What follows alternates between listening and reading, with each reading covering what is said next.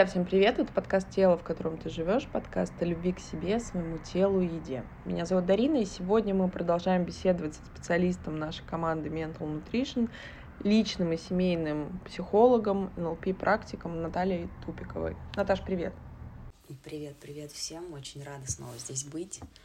Ну, в прошлом выпуске мы с тобой обсудили такую достаточно неудобную тему для многих, во всяком случае триггерящую, потому что, напомню, друзья, тема нашего прошлого выпуска — это сожительство и брак.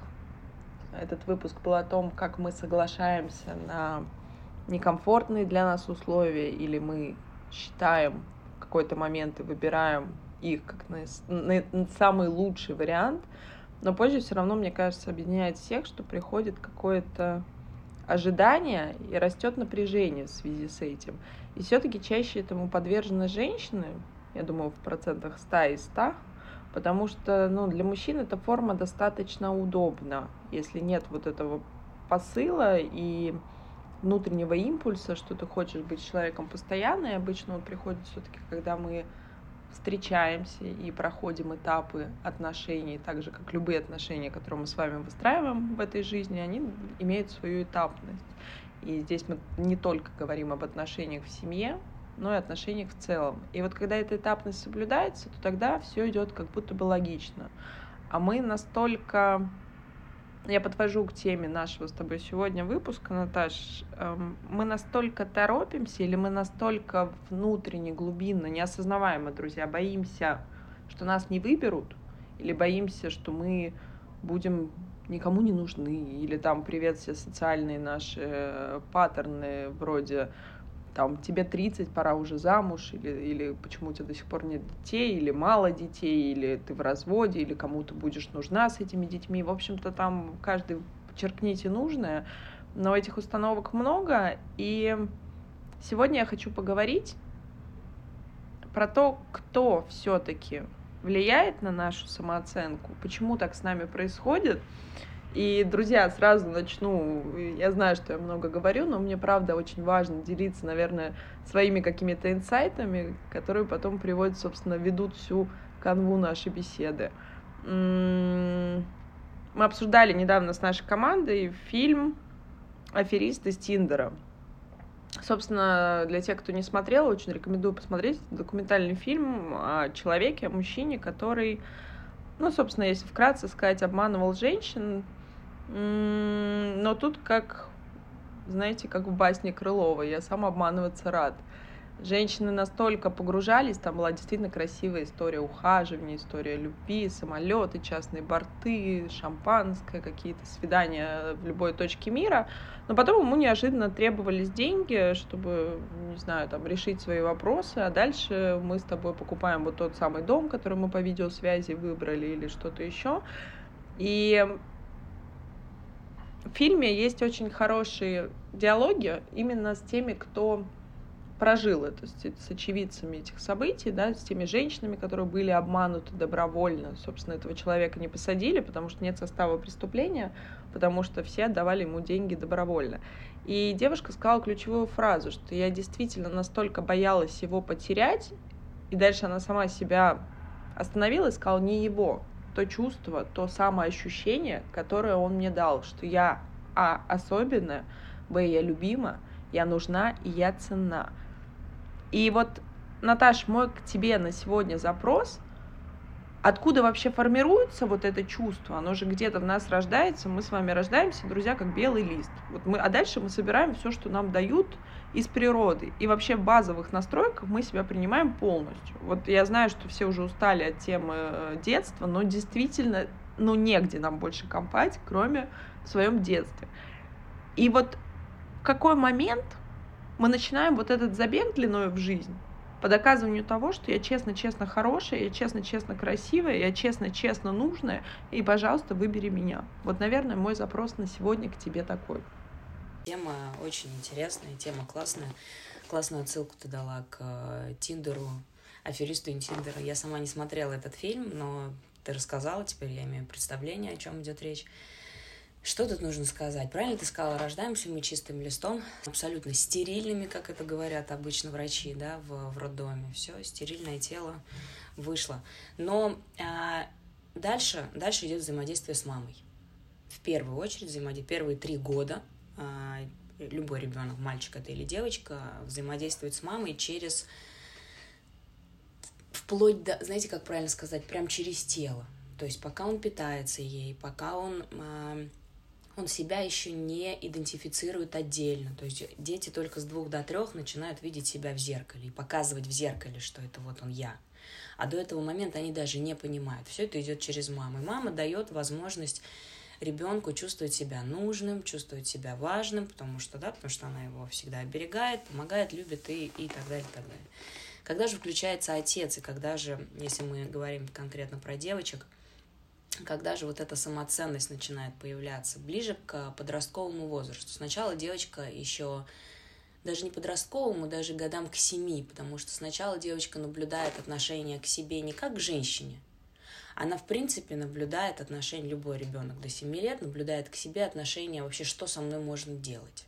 На меня можно кричать, на меня можно, но можно манипулировать, шантажировать, там, да, не договариваться, замалчивать о планах дальнейших на сегодня. То есть вот такой вот мы берем ну, стандартную ситуацию, в принципе, такой нестабильности. Через это проходит каждый ребенок. Дальше девочка начинает уже созревать потихонечку, да, как женщина. Ну, где-то к 13 годам вот это продвигается. И здесь безумно важна роль отца, который благодаря которому мы точно так же начинаем осознавать отношение к себе. Какая я? Во-первых, взаимоотношения родителей, как он относится к маме, что он дает маме, как он ее видит, как он с ней общается, что мама позволяет себе в этом общении, что мама транслирует через там какие-то свои рассказы, может быть, с работы, может быть, все равно же это вот как бы невербально такой какой-то тонкой нитью проходит, да, в диалогах вот эта вот картинка. А, и отношение отца непосредственно к дочери. То есть если отец, ну, берем опять через негатив, да, если отец не слышит тебя, если отец говорит, да-да, все супер, если отца совсем нету, причем, девчонки, Отца совсем нету, его в принципе нету, он работает, как правило, поэтому не надо здесь как-то вот прям углубляться, что вот тебя не было в моей жизни. Но качество даже раз в месяц какого-то выходного с отцом может перебить весь этот месяц его отсутствия. Потому что если папа все-таки в тебя погружен, если папа не забыл тебя там похвалить, сделать тебе комплимент, и вот так вот как-то невербально дать тебе понять, что ты особенная – это не выражается в каждодневных комплиментах, это не выражается, это выражается вот в этом отношении, когда ты понимаешь, что ты под защитой, когда ты понимаешь, что ты вот как же это словесно передать, Дарин, помоги. А, когда ты понимаешь, что вот эта подушка безопасности от отца, она прям максимально ощутимая. То есть ты чувствуешь, что ты ты начинаешь осознавать, что ниже ты не упадешь. Ты не будешь общаться с тем или иным. И ты, ты знаешь, ты очень правильно сказала, Наташ, ключевую фразу, что это про безопасность, про опору. И ты знаешь, для меня тут главный маркер все-таки понимание, что ты особенная. Вот это ключевое, что ты для папы действительно самое лучшее. Ведь э, вы знаете, тоже такая двоякая игра, и мы с тобой поговорим о ней далее. То есть понятие был ли отец в твоей жизни, в разводе, или уходил ли он от тебя. Скажу сразу спойлер, что действительно в тот момент, когда родители расходятся или уходят, девочка думает, если она в малом возрасте, если она не может пока себе это объяснить, что отец уходит от нее, потому что она какая-то не такая. И да, милые дамы, это так или иначе. У меня много клиентов в терапии, кто говорят, что их этот вопрос не волнует, но это такая стратегия, та самая копинг-стратегия отрицания. Отрицание, избегание. То есть наша психика просто прячет этот момент в дальний угол и говорит, ну, сейчас не время об этом думать, тебя это не волнует. Так не бывает. И тут вопрос даже не столько ушел ли отец физически, или его просто не было дома, как ты правильно сказала, про работу.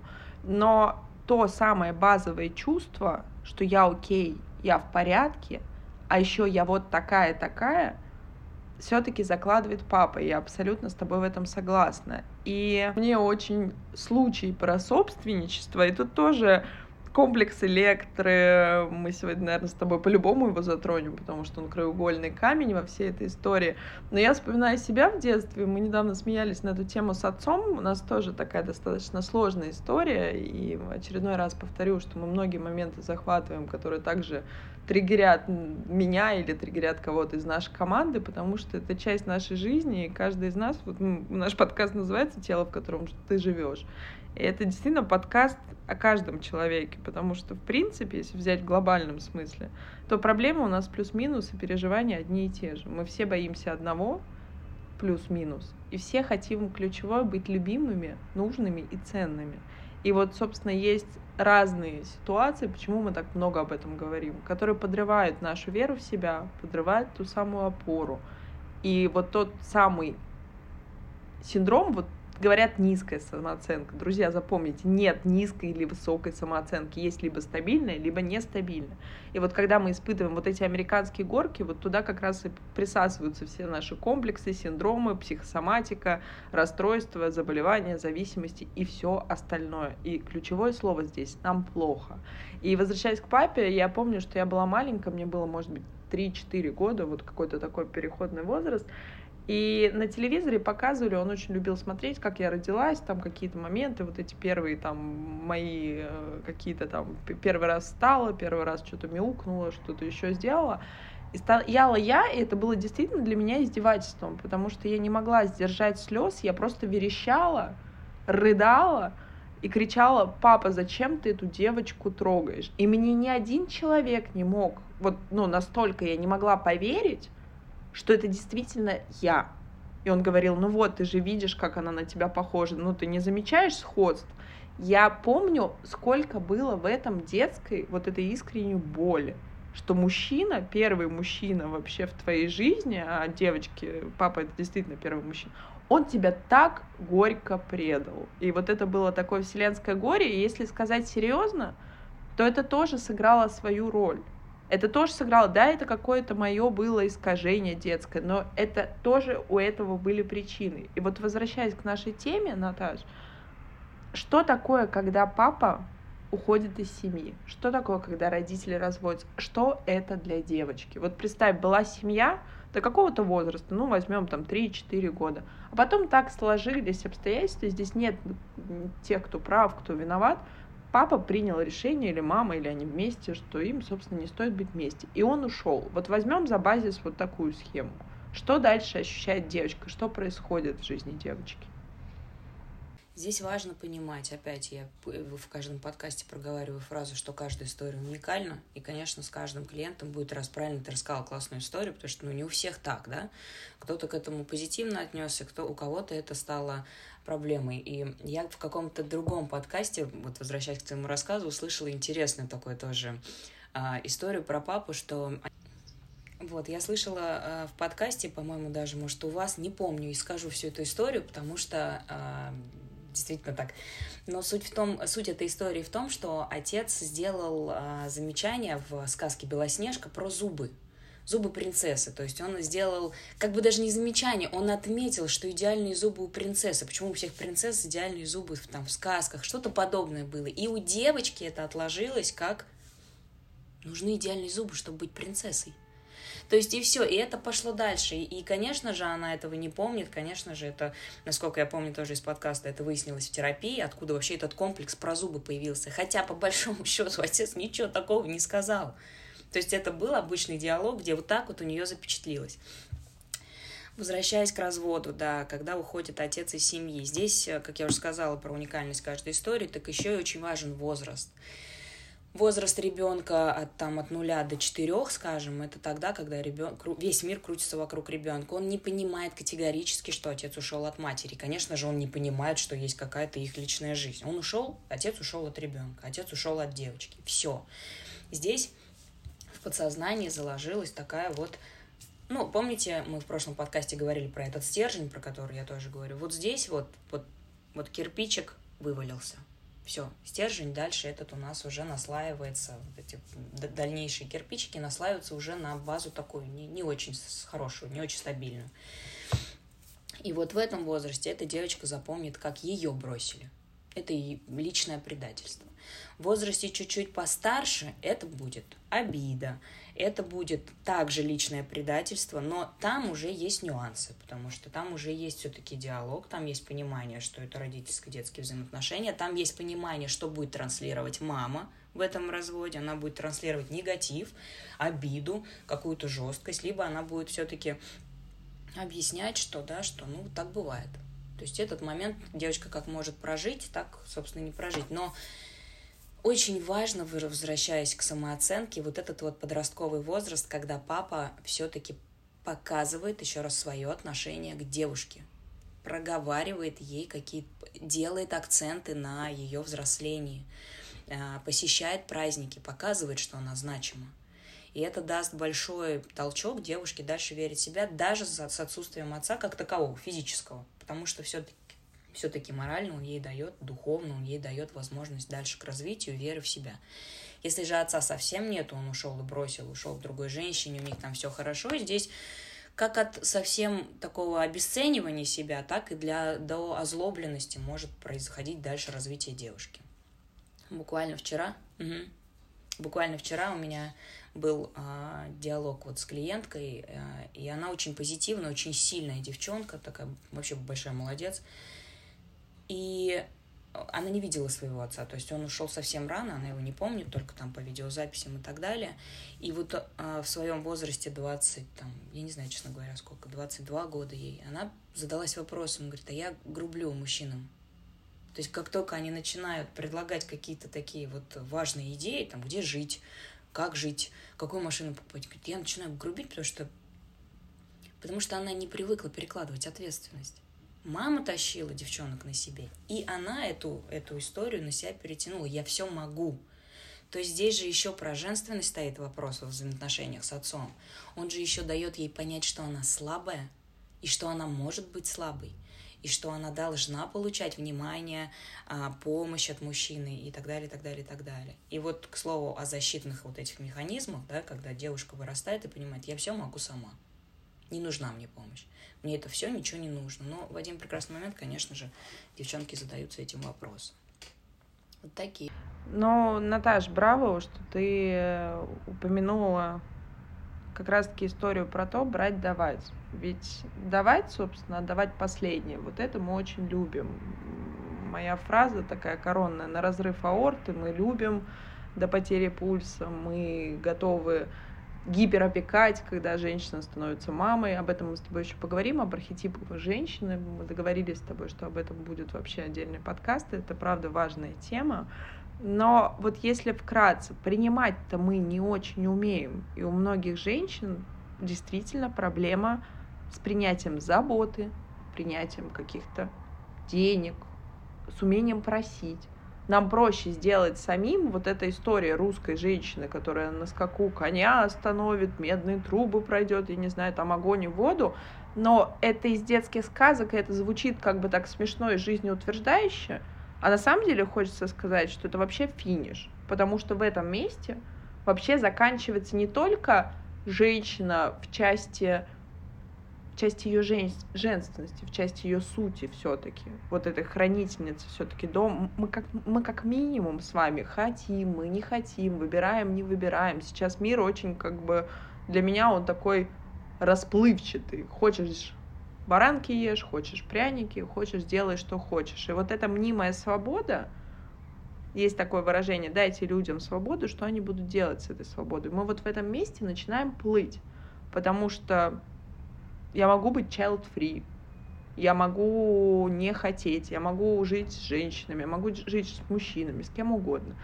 И я за это до того момента, пока вас это не напрягает, и это действительно то, чего вы хотите, и в этом нет компенсации.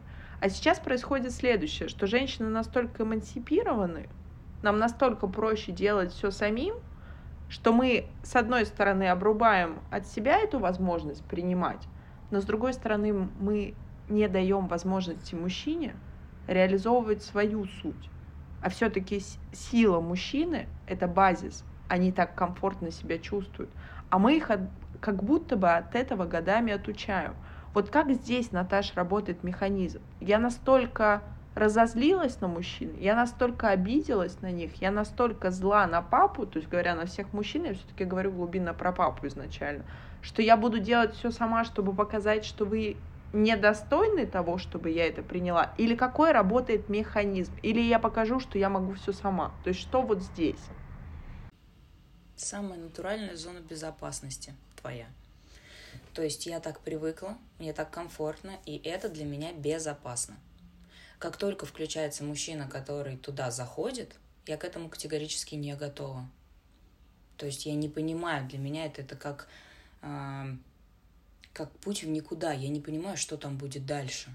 Плюс стереотипное мышление, что это же моя слабость. Это же установка про то, что как я могу здесь ее проявить. Я не знаю, что это такое, как ее проявить. Мне вот в детстве не, не дали понять, что слабость это хорошо, женственность это хорошо. Сейчас же, может быть, ты слышала очень стереотипные вот эти вот э, разговоры про женственность, что женственность это всегда слабость, это какой-то вот такой вот голосок, это вот глупость, это какой-то полет и так далее, и так далее. А по факту женственность это чувственность. Это та наша часть, которая действительно спонтанная, действительно легкая, действительно такая вот летящая немного. Но она имеет право на существование. А когда девушка растет с сильной матерью, когда девушка растет без отца, который не дает ей понять и дать возможность раскрыться вот этой женской части, потому что, возвращаясь к комплексу электро, когда доченька начинает очень активно ухаживать за папой, ни с того ни с сего она начинает, это, это, это забавно вообще, вот на своем примере могу рассказать, у меня даже супруг удивился, они пошли на, значит, на тренировку, и моя дочь, которая, в принципе, такая с характером, и тут он говорит, она подбегает ко мне после тренировки, бежит с полотенцем, а ей всего пять лет было. И она подбегает с полотенцем, говорит, папочка, ты вот у тебя что-то мокро, давай я тебя протру. Папочка, ты не устал, может быть, давай посидим, подождем. То есть у нее начало вот это вот проявляться. И это проходит каждая девочка вот так вот незаметно. Потому что зачастую, когда говорят про комплекс эректора, все говорят, да не было такого, да я не помню даже.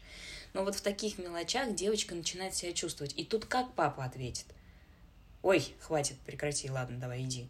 Ой, ну, ты понимаешь, какой-то грубостью, конечно, она, ну, значит, так делать не надо. Все, вот мы на этом пошли дальше.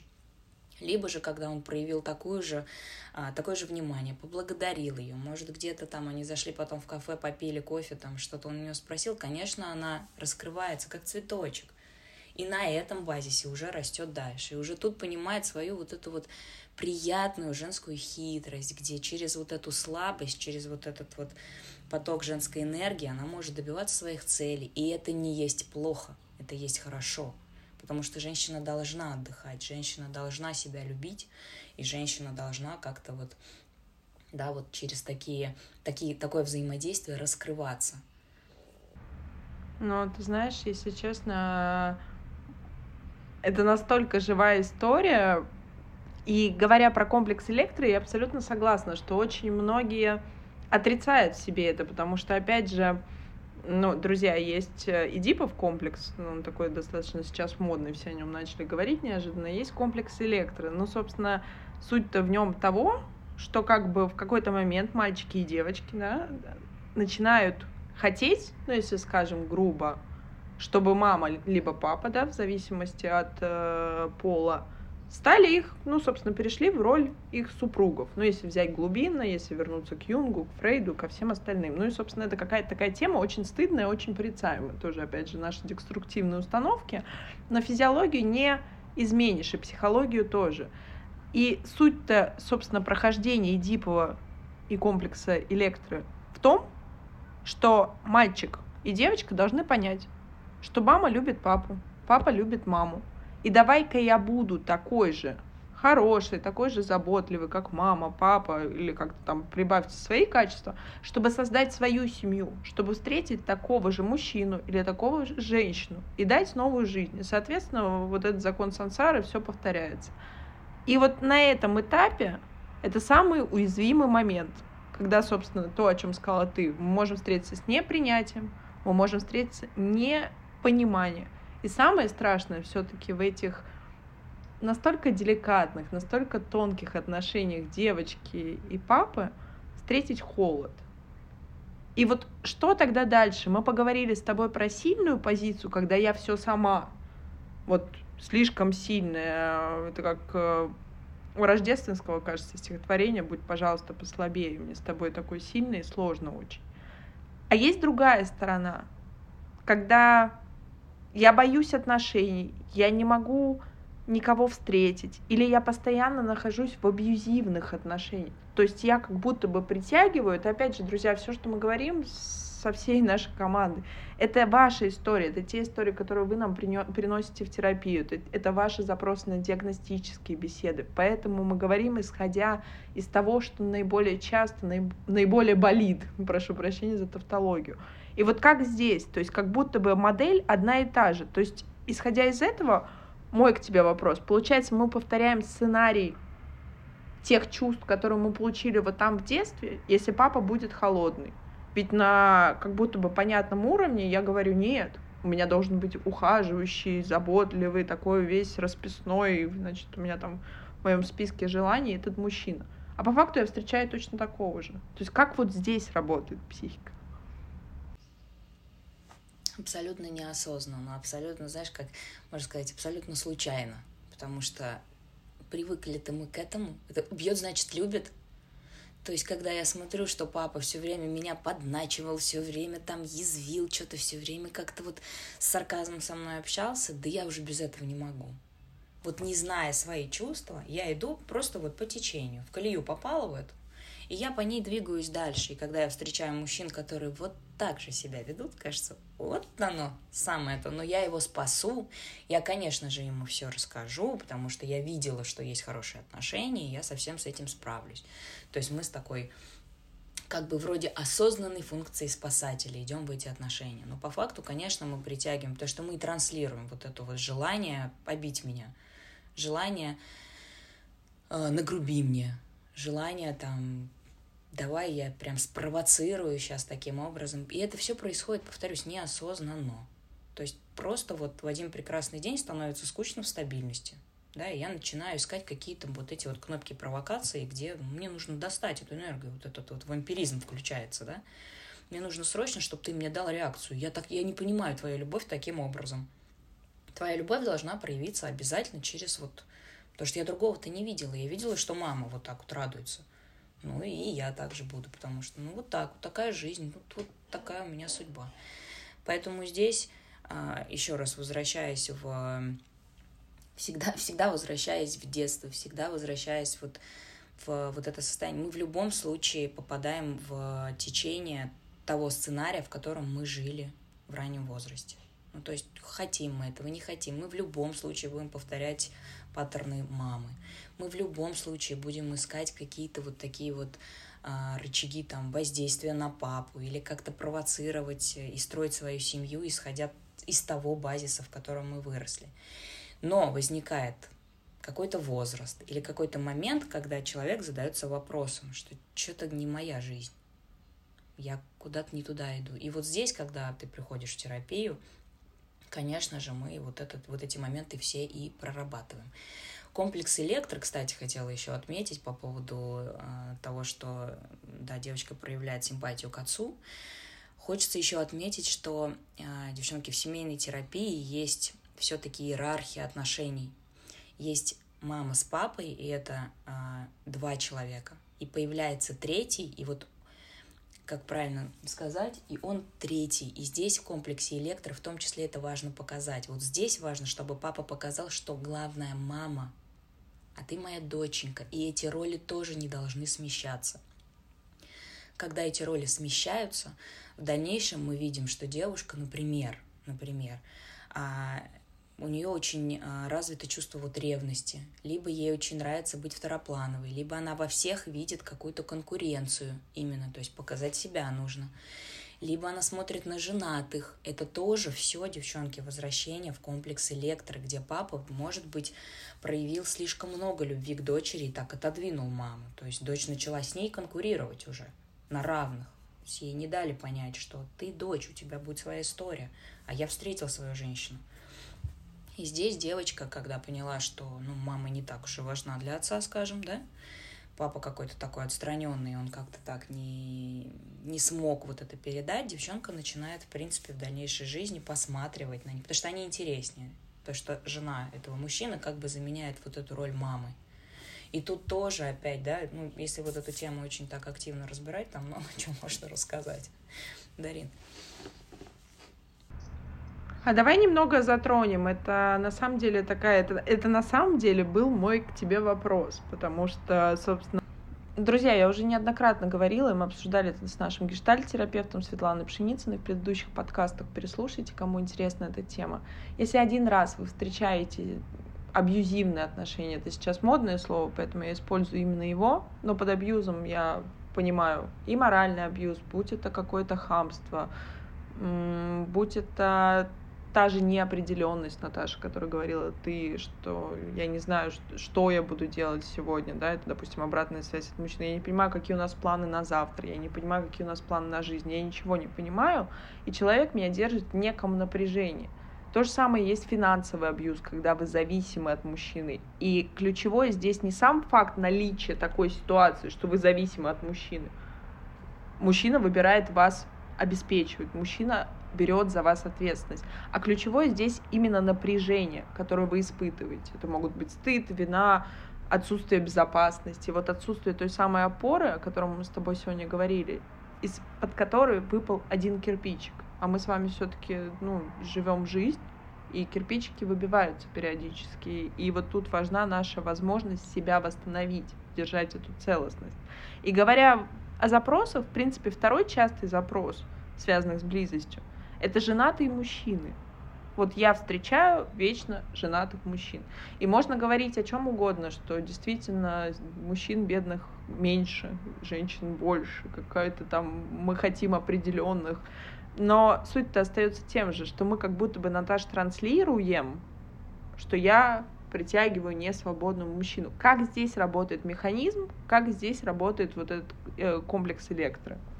Да, вопрос суперский как я уже начала говорить по поводу иерархии вообще в семейной системе, да, которая всегда строится с э, двух человек. Встречаются двое, и э, эти двое начинают как бы соотношение. И, и, кстати, и заканчивается семейная система, иерархия семейной системы тоже двумя людьми.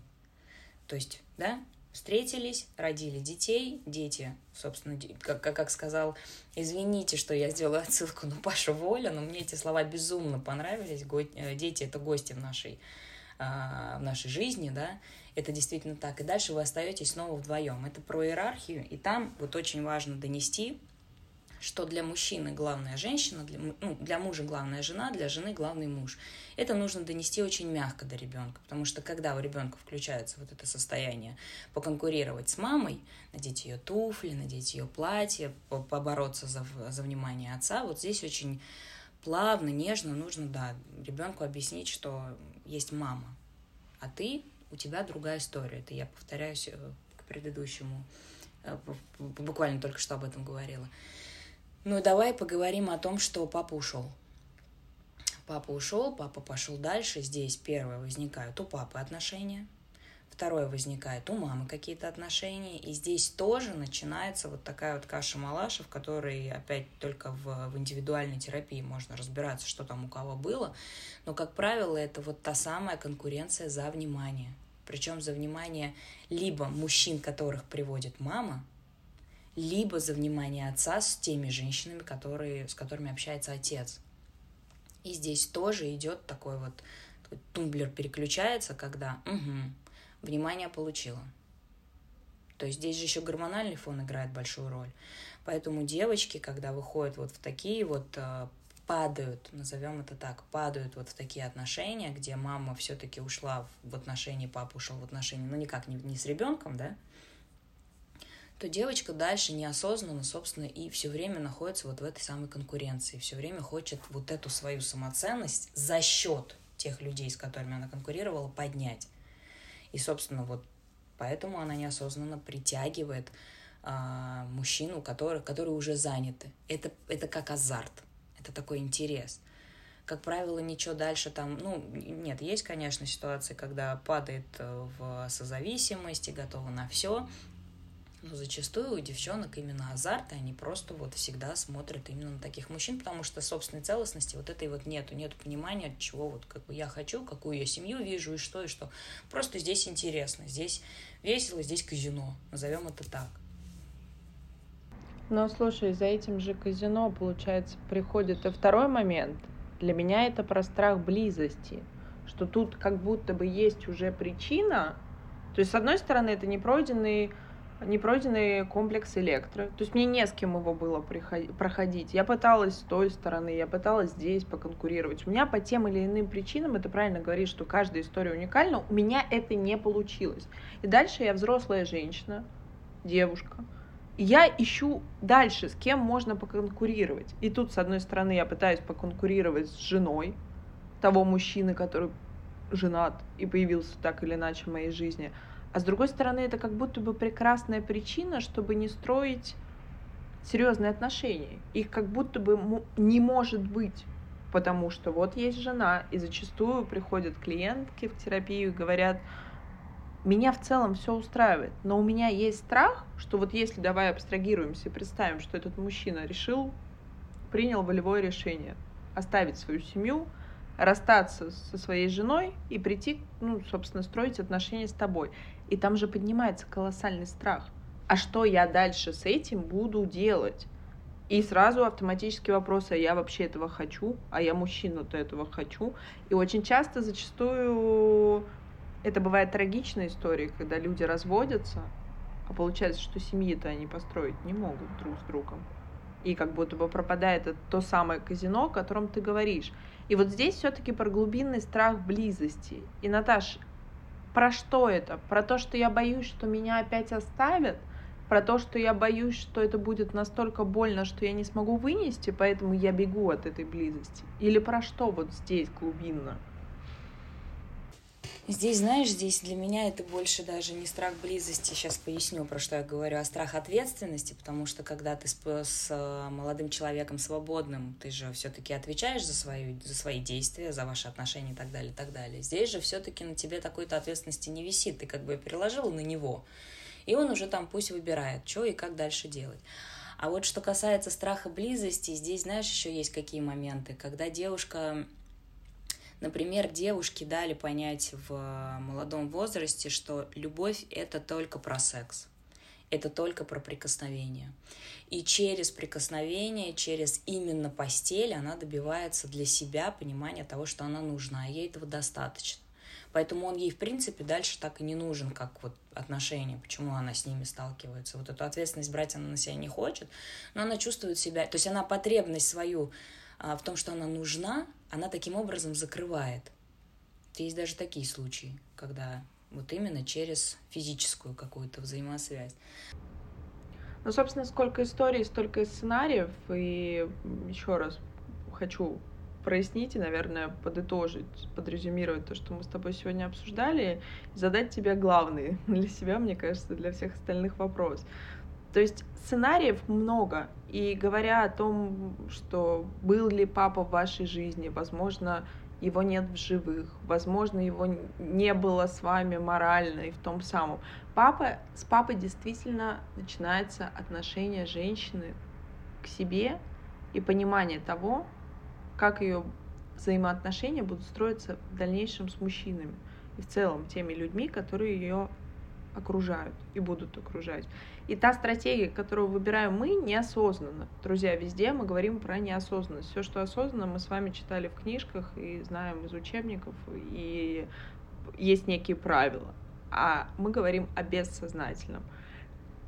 Очень зависит то, как вот в том самом нежном возрасте, о котором говорила ты, от нуля до четырех, формируются вообще отношения с системой семьи. И вот, наверное, последний мой к тебе вопрос на сегодня.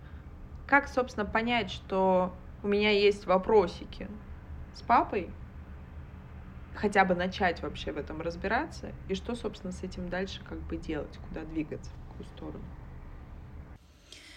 А, как правило, вопросики с папой возникнут уже непосредственно, когда ты обратишься своим запросом в терапию, и там мы обязательно к нему вернемся. Поэтому вопросики с папой в любом случае будут, девочки, друзья.